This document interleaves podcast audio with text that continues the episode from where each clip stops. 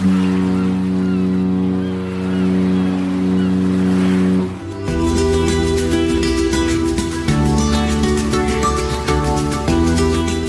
Tricks, der Kreuzfahrt-Podcast. Mit Jerome Brunel und außerdem mit dabei, wie immer, Franz Neumeier aus München. Servus! Hallo Jerome. So, 51. Folge. An dieser Stelle mal ein ganz, ganz herzliches Dankeschön an all diejenigen, die uns Geld gespendet haben, beziehungsweise an all diejenigen, die uns äh, nette Kommentare geschrieben haben. Und das können sie natürlich weiter tun zur 50. Folge. Eigentlich sind wir jetzt, wenn ich das richtig gerechnet habe, haben wir eigentlich dieses Mal wieder eine Jubiläumssendung, denn wir müssten eigentlich ziemlich genau ein Jahr äh, unterwegs sein mit dem Kreuzfahrt-Podcast, weil die erste Folge, danach haben wir ja zwei Wochen gewartet mit der nächsten. Also müsste das jetzt eigentlich ziemlich genau ein Jahr sein. Hurra! Ich glaube, wir finden jetzt jede Woche irgendeinen ja. Grund zum Feiern. Das ist nicht schlecht. Absolut. Obwohl das mit dem Sekt können wir mal erst hinterher machen, weil wir betrunken rüberkommen, wirkt auch nicht so toll, oder? In der Tat. Und ich habe mich ganz besonders gefreut über die Hörmupfel. Äh, und zwar ist es ein Podcast, ähm, wenn ich mich richtig erinnere, von der Martina. Korrigiere mich bitte, wenn ich das äh, falsch sage. Ja, stimmt schon. Stimmt schon. Und die Martina hat uns in ihrem Podcast erwähnt. Und ich würde vorschlagen, wir hören einfach mal rein. Weil wenn schon mal jemand was über Nettes über uns sagt, dann wollen wir das ja auch hören, ne? genau. So, das war's für dieses Mal. Ach nein, es wird mal wieder Zeit für einen Podcast-Tipp. Genau, das wollte ich ja noch erzählen. Nach Potthorst, nach Kastenfisch und nach Jörn Schaas feiner Podcast möchte ich euch einen weiteren Podcast ans Herz legen. Dieser geht allerdings in eine völlig andere Richtung, nämlich auf Kreuzfahrt. Der Podcast von cruisetricks.de, der jeden Mittwoch eine circa 30-minütige Folge rausbringt, beschäftigt sich fast ausschließlich mit Kreuzfahrten, Kreuzfahrtschiffen und Reedereien. Da wir ja seit unserer Schiffsreise vor ein paar Jahren auch Fans dieser Art von Reise sind, höre ich den Podcast jede Woche. Ich freue mich auch schon immer riesig darauf und kann es gar nicht erwarten, bis ich abends nach Hause komme und ich eine neue Folge runterladen kann. Die zwei Podcaster sind Profis auf ihrem Gebiet. Jerome Brunel ist Redakteur, Moderator und freier Reporter und führt den Hörer auf angenehme und unterhaltsame Weise mit seinen Fragen durch den Podcast. Und Franz Neumeier ist freier Reisejournalist, beschäftigt sich also hauptberuflich mit Reisen und explizit mit Kreuzfahrten. Er erzählt interessante und teils recht persönliche Geschichten von seinen Schiffsreisen. Und was mir dabei besonders gut gefällt, ist die Tatsache, dass Franz Neumeier auch seine eigene Meinung vertritt vertritt, kundtut und auch begründet. Und das hilft mir als Reisende doch wesentlich mehr als jeder neutral geschriebene Reiseführerbericht. Wer also reisebegeistert ist und oder schon einmal eine Schiffsreise gemacht hat und oder eine plant oder davon träumt, mal eine zu machen, der sollte sich den cruisetricks.de Podcast unbedingt mal anhören. Da hat sie völlig recht, wie ich finde. Äh, ja, ganz, das geht runter wie Öl. Ja, das hat mich wirklich gefreut, diese Empfehlung von ihr. Kleiner Hinweis trotzdem oder kleine Korrektur. Ich bin nicht mehr Moderator, nicht mehr Reporter, nicht mehr Redakteur. Ich bin gar nichts mehr all davon. Das war einmal. Das habe ich ja inzwischen aufgehört. Ich bin ja jetzt als Lehrer unterwegs.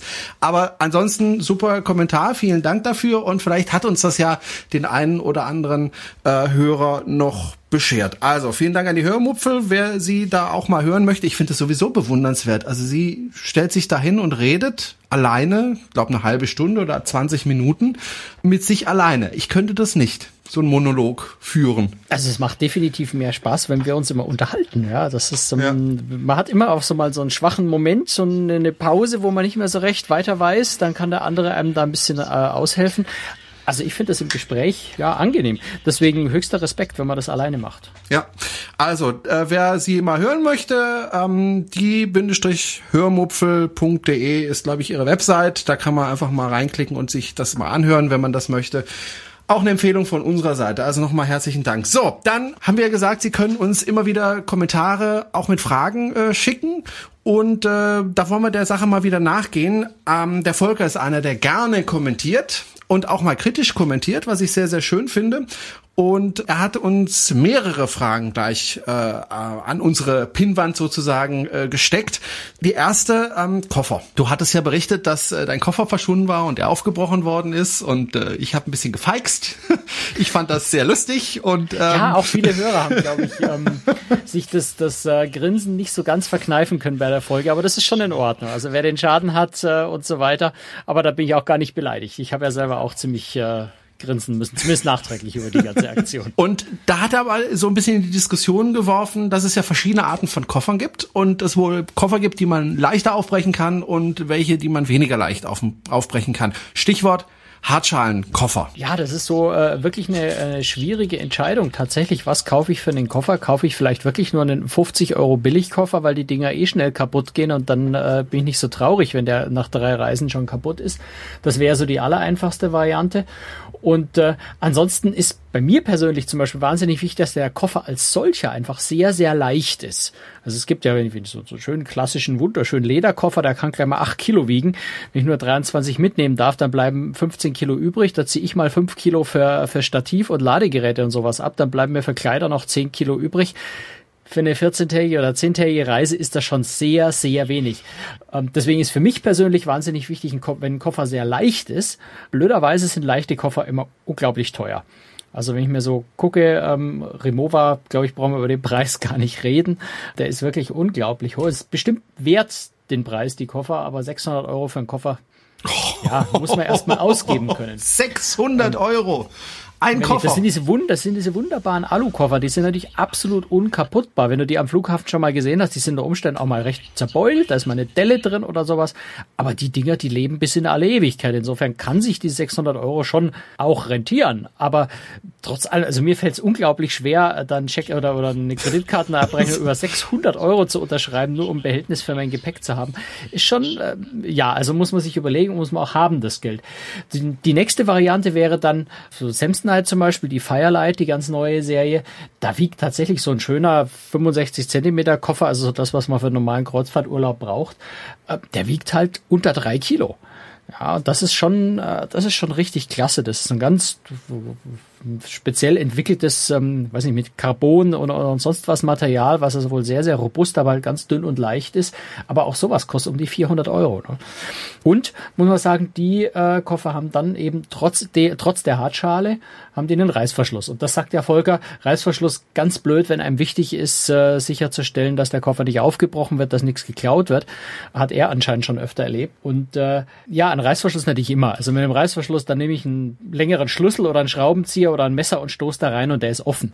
Also den kann man natürlich ganz leicht aufbrechen. Deswegen argumentiert er äh, für den Hartschalenkoffer. Und zwar diese Hartschalen, da gibt's wohl Hartschalenkoffer, die interne Verriegelung an drei oder vier Punkten haben und den kriegt man wohl von außen, tatsächlich nicht auf oder muss wahrscheinlich Brecheisen oder sowas einsetzen. Das wird dann am Flughafen oder, oder vielleicht auch am Schiff ein Dieb vermutlich nicht riskieren. Der wird sich dann auf Koffer stürzen, die äh, mit Reißverschluss leichter aufzukriegen sind. Also das ist so, ja, also da sind wir in der Diskussion mit ihm auch nicht so auf, auf, auf einen gemeinsamen Punkt gekommen. Das ist so ein bisschen Sichtweise, äh, was einen da am wichtigsten ist. Die Einbruchssicherheit wichtiger, ist das Gewicht wichtiger. Mir persönlich ist dann eher so das Gewicht äh, wichtiger. Ich habe jetzt gerade mir einen neuen Koffer gekauft von Travelite, der so eine Kombination aus Hartschale und Weich ist. Der hat nämlich unten eine harte Schale und, und ist das Ganze weich und das Ganze mit einem Reißverschluss die Hartschale unten hat halt natürlich vor allem den Vorteil, dass ein paar empfindlichere Sachen, sowas wie mein Stativ, bisschen mehr Schutz haben, als wenn es insgesamt komplett weich ist. Also ich glaube da, weiß ich nicht, was, was bevorzugst, da, äh, bevorzugst du da an Koffer? Also ich habe bisher nie das Problem gehabt, dass es äh, aufgebrochen worden ist. Ich habe, äh, ich weiß nicht, das ein Hartschalenkoffer ist es nicht, sondern es ist einer mit Reißverschluss und die Sachen, die mir wichtig sind, die nehme ich halt einfach ins Handgepäck. Dann bin ich sicher, dass es mir nicht gestohlen wird. Und äh, also 600 Euro für einen Koffer, das ist mir, also ich reise nicht so viel wie du. Ich reise ab und zu nach China, das aber auch nur alle ein, zwei, drei, manchmal auch vier Jahre. Letztes Mal war ich 2011 in China, also ist auch schon wieder drei Jahre her und dieses Jahr geht's auch nicht nach China, also frühestens nächstes Jahr. Dafür lohnt sich ich das einfach nicht für die wenigen Reisen, die ich mache. Letztes Jahr nach Malta geflogen, ist auch alles gut gegangen. Also insofern, ich hatte bisher nie wirklich das Problem. Ich habe einen Reißverschlusskoffer, also ohne Hartschale und das, was mir wichtig ist, das äh, nehme ich äh, in mein Handgepäck. Ein gutes. Ja, ich bin mal gespannt, vielleicht können, vielleicht kann der eine oder andere äh, Hörer uns da auch nochmal ein Feedback und die eigene Meinung dazu sagen. Mhm. Äh, vielleicht kommen wir doch noch auf, den, auf, auf eine Lösung, äh, den optimalen Koffer für die Kreuzfahrt. Ich bin gespannt. Der Volker hat noch ja kritisch angemerkt, kann man doch so sagen, dass wir nie darüber berichtet haben, was ist eigentlich mit Tod an Bord eines Kreuzfahrtschiffes. Jetzt sehen wir natürlich ein Kreuzfahrtschiff beziehungsweise ein Kreuzfahrt Podcast und wir versuchen möglichst viele Themen abzudenken. Und es, es klang so ein bisschen vom Volker so, äh, als würden wir uns an dieses Thema nicht ranwagen. Äh, nee, Volker, wir sind einfach noch nicht zu dem Thema gekommen. Wir freuen uns aber immer über Themenvorschläge und das ist an sich ein guter Themenvorschlag, äh, Tod an Bord eines Kreuzfahrtschiffs. Jetzt ist es natürlich so, das ist jetzt nicht unbedingt ein Thema, womit man sich unbedingt beschäftigen möchte, wenn man in Urlaub fährt. Also äh, ich will ja nicht gleich äh, wissen, wo werde ich denn jetzt äh, untergebracht, äh, nämlich nicht mehr in der Kabine, wenn ich äh, versterben sollte an Bord, ja. Wie ist das an Bord von Schiffen, Franz? Ja, also ich, ich meine, natürlich sind die Reedereien da auch sehr, sehr zurückhaltend mit dem Thema. Also man wird sicher nicht, äh, nicht begrüßt auf der Tafel, da steht drauf äh, Einschiffung äh, 10 Uhr und Abfahrt 18 Uhr und unsere Toten finden Sie in Kabine 57. Also klar, eine Reederei verkauft Urlaub, verkauft äh, gute Laune, äh, verkauft sorgenfreies Leben und da wird das Thema Tod natürlich so weit zurückgedrängt äh, und ignoriert wie nur möglich. Ignoriert möchte ich nicht sagen, ignorieren kann man den Tod nicht, das geht nicht, aber ähm, natürlich wird man damit nicht sehr offensiv umgehen und natürlich wird da nicht sehr viel kommuniziert an Bord.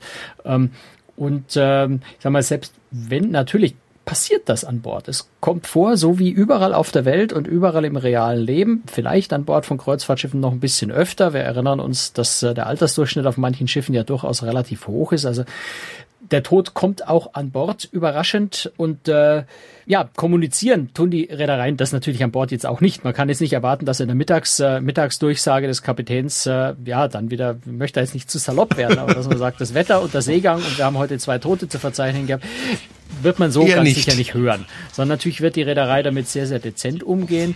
Nicht nur, um äh, so hart wie es klingt, den restlichen äh, 3000, 5000 Passagieren an Bord jetzt keine, keine schlechte Stimmung im Urlaub zu machen. Denn man muss einfach ehrlich sagen, die anderen Passagiere kannten den Toten mit hoher Wahrscheinlichkeit nicht persönlich. Äh, und es sterben am Tag sehr, sehr viele Menschen weltweit. Insofern betrifft es die anderen Passagiere natürlich auch nicht allzu sehr. Und muss auch natürlich dran denken, dass der Tote vielleicht auch äh, Verwandte bekannte Angehörige äh, hat, die mit an Bord sind. Und auch da, denke ich, muss man als Reederei sehr dezent äh, und vorsichtig sein, denn auch die Angehörigen wollen dann natürlich äh, vielleicht eher für sich sein und nicht auch noch von anderen Passagieren äh, angesprochen werden drauf und, und äh, ja, das kann unter Umständen auch sehr, sehr platt und sehr, sehr verletzend vielleicht sein, wenn fremde Leute einen möglicherweise noch darauf ansprechen. So, also ich denke, das ist vor allem der Grund, warum Reedereien mit dem Thema nicht sehr offensiv umgehen und warum es manchmal so den Eindruck hat, man würde das unter die Decke kehren. Ich glaube, das Argument ist sicher nicht unter die Decke kehren, sondern einfach, man will das unauffällig behandeln aus den ganzen Themen, die wir jetzt äh, gerade, aus den ganzen Gründen, die wir gerade angesprochen haben. Nichtsdestotrotz, es kommt vor, an Bord von Kreuzfahrtschiffen gibt es ja auch Krankenhäuser. Wenn die nicht mehr helfen können äh, oder es einfach zu schnell geht, dann kann es vorkommen, dass an Bord eben mit einer Leiche umgegangen werden muss und dafür hat eigentlich jedes Kreuzfahrtschiff mindestens eine ja, Leichenkammer. Also das ist einfach ein, ein Kühlraum mhm. oder, oder ein ähm, im, im, Kühlbereich des Schiffs irgendwo äh, eine Kammer. Also so wie Bestattungsunternehmen an Land äh, eben auch Kühlräume natürlich haben, sowas genauso gibt's das an Bord. Man wird das auch bei Führungen, bei Schiffsführungen selten bis nie sehen. Ich hatte bis jetzt ein einziges Mal wirklich bei Holland America auf einem Schiff äh, tatsächlich das Glück, dass ich sowas, oder das Glück, naja, also die, die Gelegenheit, das mal sehen durfte. Einfach, ja, wirklich, um das einfach mal mit eigenen Augen zu sehen, dass es eben nun mal tatsächlich existiert. Auf dem Schiff war es dann so, ähm, dass sie gesagt haben, sie hatten schon seit mehreren Monaten äh, keinen Todesfall mehr und da hat der Florist an Bord, Holland America hat sehr viele Blumen an Bord, sehr viele selbstgemachte Blumengestecke. Äh, der Florist hat dann tatsächlich die Kühlkammer für seine Blumen mitbenutzt, um einfach ein bisschen mehr mehr Platz auch für seine, für seine Blumen, für die Lagerung zu haben. Also es ist jetzt auch nichts, was jeden Tag passiert. Wobei so. es gibt schon Reisen, also ich habe das äh, mitbekommen teilweise, wo es auf einer einzigen Reise drei Tote gab. Oh. Das kann schon passieren. Also es ist tatsächlich äh, Thema auf den Schiffen. Auch auf der Reise, bevor ich äh, an Bord gekommen bin auf der Aura, gab es äh, einen Todesfall und zwar mitten auf dem Sonnendeck auch noch, so dass das also wirklich viele Passagiere mitbekommen haben, weil der Arzt natürlich versucht hat, äh, denjenigen dann auch zu retten. Es kommt durchaus vor, muss man einfach sagen. Nicht oft, klar, Gott sei Dank, aber es passiert einfach. Wie, also ich habe das selber jetzt an Bord noch nie miterlebt.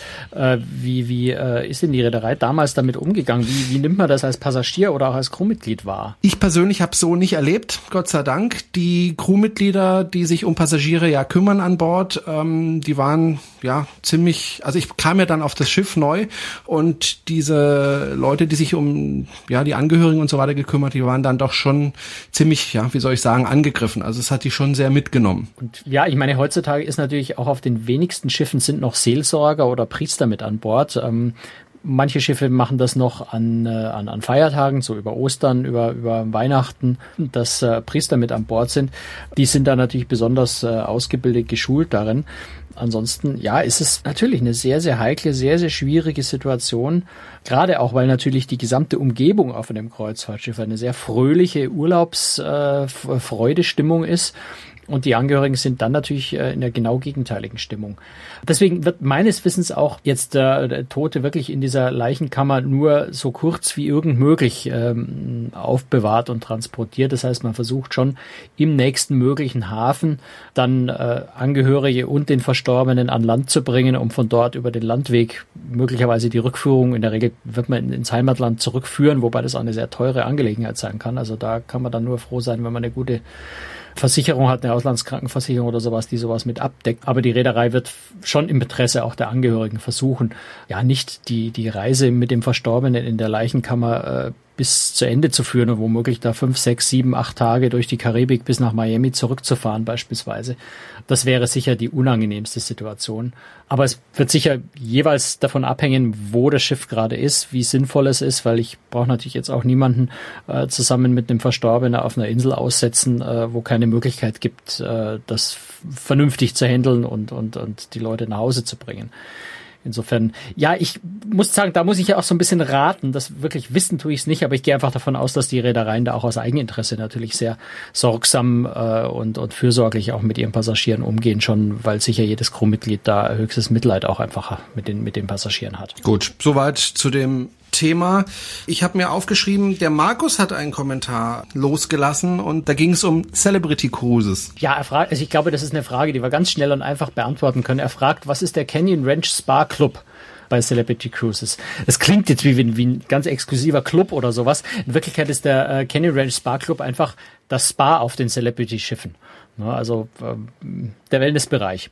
Canyon Ranch Spa Club ist ein äh, Franchise-Nehmer, so wie alle äh, Spas an Bord von Kreuzfahrtschiffen äh, nicht von der Reederei selber betrieben werden, sondern von Franchise-Nehmern. Das ist zum anderen, äh, zum einen Canyon Ranch, äh, zum anderen ist Steiner zum Beispiel ein sehr, sehr stark auf Kreuzfahrtschiffen vertretener Franchise-Nehmer, der einfach diese Spas quasi in Eigenregie betreibt. Und Celebrity hat tatsächlich Steiner vor kurzem gekündigt und hat äh, Canyon Ranch stattdessen an Bord genommen, die unter anderem auch bei auf der Queen Mary 2 bei, Regent Seven Seas, bei Oceania Großes äh, die Spas betreiben. Also kein unglaublich exklusiver Club, in dem man irgendwie Mitglied werden kann oder sowas, sondern wirklich das ganz reguläre Spa bei Celebrity Cruises. Gut, dann geht's weiter mit dem Thema Preispolitik bei Reedereien. Wenn ich eine Reise buche, kostet die einen bestimmten Preis und wenn es dann billiger wird später, was ist dann? Ja, das ist so ein ganz schwieriges Thema. Ne? Also den äh, richtigen Zeitpunkt äh, zum Buchen zu finden, buche ich zum Frühbucherrabatt, später gehen die Preise hoch, dann habe ich ein Schnäppchen gemacht, dann verkauft sich die Reise schlecht, dann gehen die Preise möglicherweise die Tagespreise wieder runter.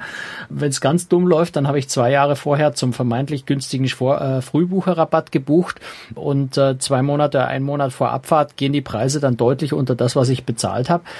Bei den meisten Reedereien hat man da tatsächlich Pech gehabt. Also es ist letztendlich ja wie bei Flugbuchungen auch. Ich buche meinen Flug zu einem bestimmten Zeitpunkt äh, und wie wir das aus der schönen äh, Werbung von diversen Flugpreisvergleichsanbietern kennen, kann es schon passieren, dass dann ein Passagier, der für den Sitz 8a 500 Euro gezahlt hat, neben dem Passagiersitz, der auf 8b sitzt und der das Ganze für 35 Euro bekommen hat.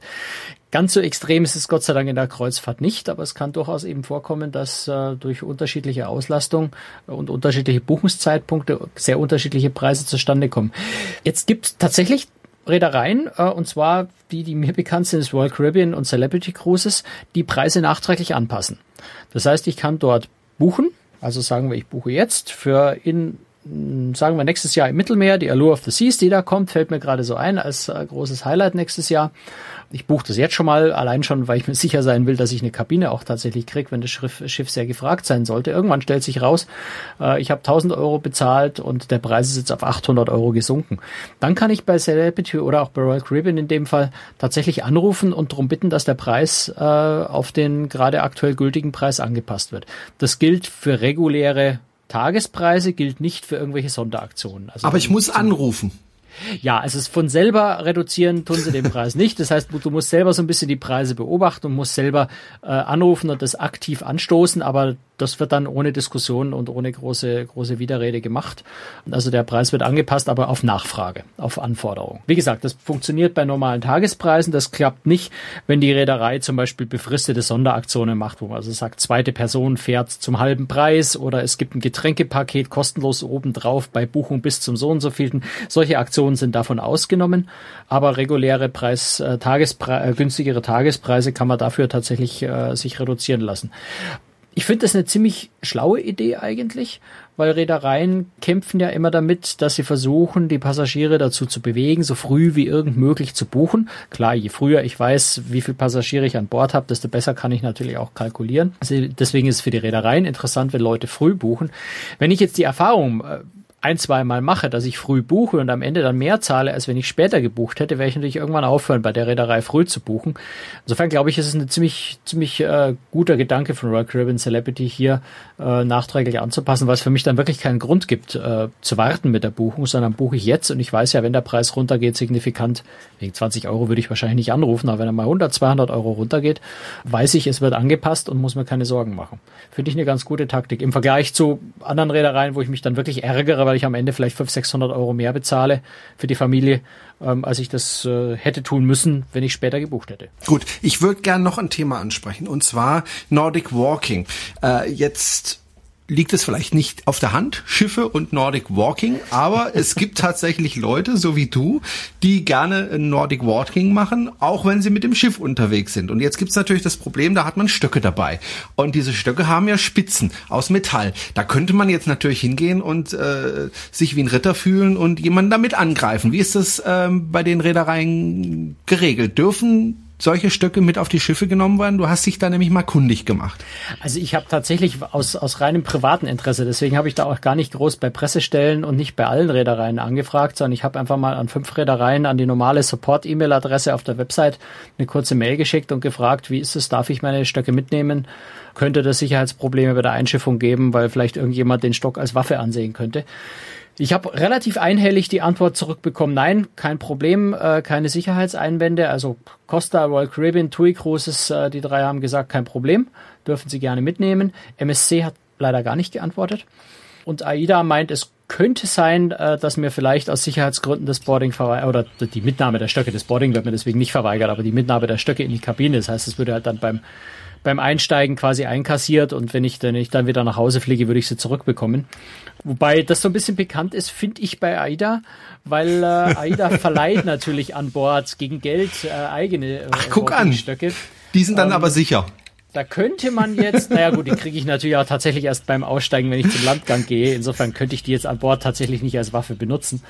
Nein, ich möchte jetzt da nichts unterstellen. Aber wenn ich, wenn ich frage, darf ich meine Stöcke mitnehmen, die Antwort lautet, aus Sicherheitsgründen könnte es sein, dass sie es vielleicht verweigert bekommen, aber sie können gerne bei uns welche ausleihen. Hm, ich weiß nicht. War ein bisschen komisch. Aber ich möchte nichts unterstellen. Ähm, und wie gesagt, die Stöcke haben ja wirklich, also das muss man schon sagen, die haben jetzt keine, keine, keine äh, Spitze wie, wie ein Schwert unten dran und der ist auch nicht so besonders lang, diese Spitze. Die ist vielleicht so drei, vier Zentimeter, zwei, drei Zentimeter lang und ist in der Regel auch so eine stumpfe Spitze, aber es ist Metall vorne dran. Insofern könnte man es theoretisch dazu verwenden, auf jemanden einzustechen. Ja. Ich muss sagen, ich, ich finde die Idee ganz spannend, die Stöcke auf eine Kreuzfahrt auch mitzunehmen. Gerade Nordic Walking, wenn wir nach Norwegen fahren, dann machen wir mal den schönen Kalauer dazu. Ähm, aber dort legt man sehr oft natürlich in Städten wirklich mitten in der Stadt an. Dort ist es wunderschön, wenn man sich auf dem Schiff, da sind wir wieder bei Ida, da gibt es ja auch Fahrräder, soweit ich weiß. TUI Cruises ähm, haben, glaube ich, Fahrräder. Bei Hapag-Lloyd hatte ich es gemacht mit der Columbus 2, wie sie noch fuhr. Macht sehr viel Spaß, mit dem Fahrrad durch die Stadt zu fahren, direkt vom Schiff ab. Aber ich finde es auch richtig klasse, wenn man äh, vom Schiff aus direkt, ich persönlich mag Jogging nicht belastet mir die Knie zu sehr, ich finde es verletzungsgefährlich, macht mir keinen großen Spaß, aber Nordic Walking macht mir sehr viel Spaß. Wenn man einfach seine Stöcke packt und vom Schiff aus mal auf diese Art und Weise eine Stadt erkundet, finde ich ganz reizvoll. Deswegen äh, möchte ich die Stöcke eigentlich ganz gerne mitnehmen. Hm. Es gibt ja auch diese, diese elektrischen Zweiräder, mit denen man durch die Gegend fahren kann. Ich komme jetzt wieder nicht auf den Namen. Segways, ja. Segways, genau. Die werden ja Hab auch ich noch angeboten. nie gemacht. Habe ich ehrlich gesagt noch nie gemacht. Aber Ich stand mal auf einem drauf, das ist klasse. Also das macht Ja. wirklich Spaß. Äh, man muss sich nur dran gewöhnen. Das gibt's ja auch, glaube ich, bei AIDA, die Segways. genau, ja. Genau. Sonst irgendwelche Reedereien, die das Aber ich glaube, die sind gefährlich. Also ich glaube, der Segway-Erfinder ist, glaube ich, mit seinem eigenen Segway irgendwann mal über eine Klippe in den Tod gestürzt. Ehrlich? Ich, also wenn ich mich jetzt da nicht völlig falsch erinnere, ich glaube, er hat irgendwann mal die Kurve nicht mehr gekriegt. Gut, also, wenn Sie mit dem Segway unterwegs sind, wenn da eine Klippe ist, stoppen Sie. Ganz weit wegbleiben und vorher einfach eine gute Einweisung sich geben lassen. Nein, also die Dinger sind jetzt nicht unglaublich gefährlich. Die sind schon relativ leicht zu steuern, äh, wenn man sich das anschaut. Aber ja, wie alles andere auf der Ja Welt gut, auch ganz. da kriegt man äh, schon ordentlich Geschwindigkeit und Geschwindigkeit und Fallen, das ist dann halt immer unangenehm, egal mit was. ja, Ähm, fallen oder zusammenstoßen. Ne? der, Zebrastreifen Auto, der Autofahrer findet, er sei stärker. Ja. Ja, unangenehm. Aber es kann auch mit Nordic Walking Stöcken passieren. das ist richtig. Der so, der hält Volker. für einen normalen Fußgänger und man ist in Wirklichkeit damit wesentlich schneller unterwegs. Gut jetzt. Wir wollen den, wir, nein, wir wollen das nicht an die Wand malen. Der Volker hat äh, noch mal an einer anderen Stelle äh, kommentiert und hat uns einen ganz äh, interessanten Hinweis gegeben auf eine Fernsehserie, die ich persönlich auch schon gesehen habe. Ich meine, ich hätte sie vor einigen Jahren gesehen ähm, auf Sky. Er hat es im Internet auf YouTube gefunden und zwar ähm, heißt diese Serie auf Englisch zumindest Cruise Ship Diaries. Ähm, wo so ein bisschen beschrieben wird, äh, wie die Crew arbeitet. Wobei, wenn ich sage, ein bisschen beschrieben wird, ist das leicht untertrieben, ne? Ja, also ich, ich weiß nicht, hast du das auf Sky auf Deutsch gesehen? Ich kenne es jetzt von Ja. YouTube äh, auf Englisch. Also auf YouTube äh, gibt's die, wenn man nach Cruise Ship Diaries sucht, von National Geographic äh, in England äh, produziert, äh, eine Serie von sechs Folgen, a 45 Minuten, gedreht auf der Costa Serena. Und äh, ich muss sagen, ich äh, war sehr, sehr überrascht. Also ich hatte am Anfang den Verdacht, die müssen das irgendwie mit versteckter Kamera oder sowas gedreht haben. Kann aber eigentlich gar nicht sein, wenn man sich die Szenen anschaut. Die sind da wirklich hinter den Kulissen des Schiffs, die sind in bewohnten Crewkabinen, in der Crewmesse, in der Crewbar, wo man also wirklich, egal wie gut die Beziehungen sind und egal wie positiv eingestellt die Reederei ist, dort kommt man eigentlich generell überhaupt nie jemals hin, geschweige denn mit der Fernsehkamera. Irgendwie hat National Geographic das geschafft und deswegen ist diese Serie, finde ich persönlich sehr, sehr spannend, zumal ich, ich habe jetzt zwei, zwei von den sechs Folgen gesehen und äh, ich habe auch keine allzu groben Fehler gefunden. Oft findet man in Fernsehreportagen über Kreuzfahrtschiffe ja mal ganz, ganz grobe Schnitzer, wo man merkt, der, Re- der, der Redakteur hat grundlegend nicht verstanden, um was es auf Kreuzfahrtschiffen eigentlich geht. Das ist da überhaupt nicht der Fall. Also das ist wirklich sehr, sehr, wirkt sehr, sehr authentisch. Ich, äh, sehr, sehr präzise auch beschrieben. Und vor allem sieht man wirklich ganz viele Szenen, wo man sagen würde, wow, dass Costa da die Genehmigung gegeben hat, da zu drehen, dann auch solche Aussagen zu machen, so detailliert hinter die Kulissen zu blicken. Sehr spannend, deswegen äußerst empfehlenswert. Also wenn du es bei Sky gesehen hast, gibt es vermutlich auch irgendwo eine deutsche Version. Bei YouTube ist es auf Englisch, aber sehr, sehr spannend. Also hat mir sehr viel Freude bis jetzt schon gemacht, die zwei Folgen. Die anderen vier werde ich mir die nächsten Tage anschauen. Also ich habe damals meiner Frau gesagt, als ich die im Fernsehen gesehen habe, guck dir das mal an, dann weißt du, was ich erlebt habe. Also es ist wirklich sehr, sehr nah an der Realität. Das muss man wirklich sagen. Da wurden ja auch Kündigungen gezeigt, da wurde gezeigt, wie sie, wenn ich mich richtig erinnere, gestritten haben und so weiter. Also auch Ja, ich Auseinandersetzungen erinnere mich in an der. Szene, wo also der Hotelchef einem, einem Kellner, einen Kellner so ziemlich rund macht, weil der nicht weiß, äh, welche Temperatur ein Kuchen haben darf maximal, der aus der Kühlung kommt und nicht verstanden hat, warum er gekühlt sein muss. Also das sind schon so Szenen, wo man sagen würde, äußerst heikel, äußerst kritisch. Wie gesagt, das normalerweise ist bei sowas einfach keine Fernsehkamera dabei, aber da war sie's. Also Daumen sehr hoch von spannende uns. Serie, sehr empfehlenswert und danke, äh, danke Volker für den Tipp. Ja, ganz, ganz herzlichen Dank, Volker. Also Cruise Chip, Cruise Chip, Cruise Ship Ship Diaries. Diaries. Wieso schreibe ich mir hier Chip auf? Also Chip schreibt sich mit S und nicht mit Du C. dachtest an die Chipmunks. Ah, da gibt's ja auch eine, die, ich glaube, die Chipmunks äh, Kinofilm 2 oder sowas spielt, glaube ich, auf einem Karnevalkreuzfahrt. Es wird Zeit, dass wir Feierabend machen, glaube ich. Ich glaub das war sie wieder. Die neue Folge von Cruise Ship, der Kreuzfahrt-Podcast. Also weißt du, am Anfang der Folge haben wir gesagt, wir trinken den Sekt erst hinterher, damit wir hier nicht lallend drüber kommen. Jetzt ist das schwierig zu argumentieren, dass wir wirklich nichts getrunken haben. Gut, bevor es hier die komplette Katastrophe gibt, machen wir Schluss. Das war's wie gesagt. Und äh, wenn es Ihnen gefallen hat, dann empfehlen Sie uns bitte, bitte weiter oder spenden Sie uns ein bisschen Geld. Auch das ist möglich über unsere Webseite cruestricks.de. Oder kommentieren Sie, auch darüber freuen wir uns, sowohl auf der Homepage als auch in iTunes. Das war's wie gesagt. Franz Neumeier und Jerome Brunel sagen Tschüss, bis in einer Woche. Bye bye. Tschüss, Franz. Servus.